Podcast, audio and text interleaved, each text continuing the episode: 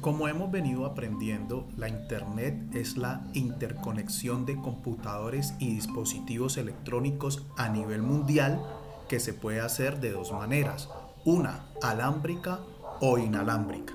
Cuando hablamos de alámbrica estamos hablando de cables y cuando hablamos de inalámbrico estamos hablando de ondas que al no verse podemos decir que no existen, pero ellas viajan por todo el espacio.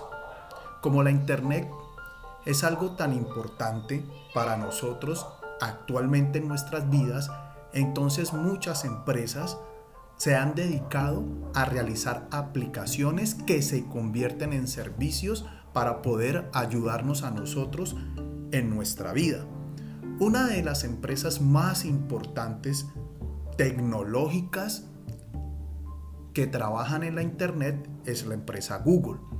Google desde 1996 lanzó su primer servicio de Internet que eran los motores de búsqueda. Pero desde ahí Google empezó a ampliar su capacidad ingresando a nuevas aplicaciones, comprando nuevas empresas y creando actualmente la mejor empresa tecnológica del momento. Entonces, cuando nosotros ingresamos a Gmail, que es el servicio de correo electrónico de Google, también podemos ingresar a otras aplicaciones más. Una de esas aplicaciones es Google Class. Google Class es una plataforma donde los estudiantes y los profesores se pueden comunicar para poder realizar actividades netamente educativas y académicas donde se puede calificar, donde se puede hacer retroalimentación y donde se pueden publicar actividades.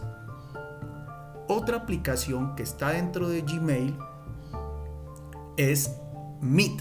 Es una aplicación que me permite realizar videoconferencias en tiempo real, donde yo a través de un dispositivo, llámese celular, tablet o computador, puedo conectarme con otra persona y en tiempo real puedo escucharla y puedo verla. Además puedo compartir pantalla y puedo realizar exposiciones. Otra aplicación más que tiene Google dentro de, la, dentro de Gmail viene siendo la capacidad de hacer documentos en línea.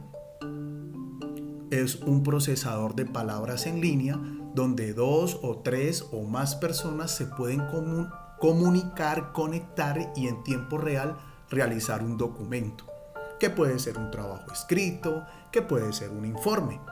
También pueden conectarse en tiempo real para hacer una hoja de cálculo. En una hoja de cálculo se pueden realizar cuentas, se puede llevar informes de empresa y se puede hacer en tiempo real entre varias personas que estén conectadas.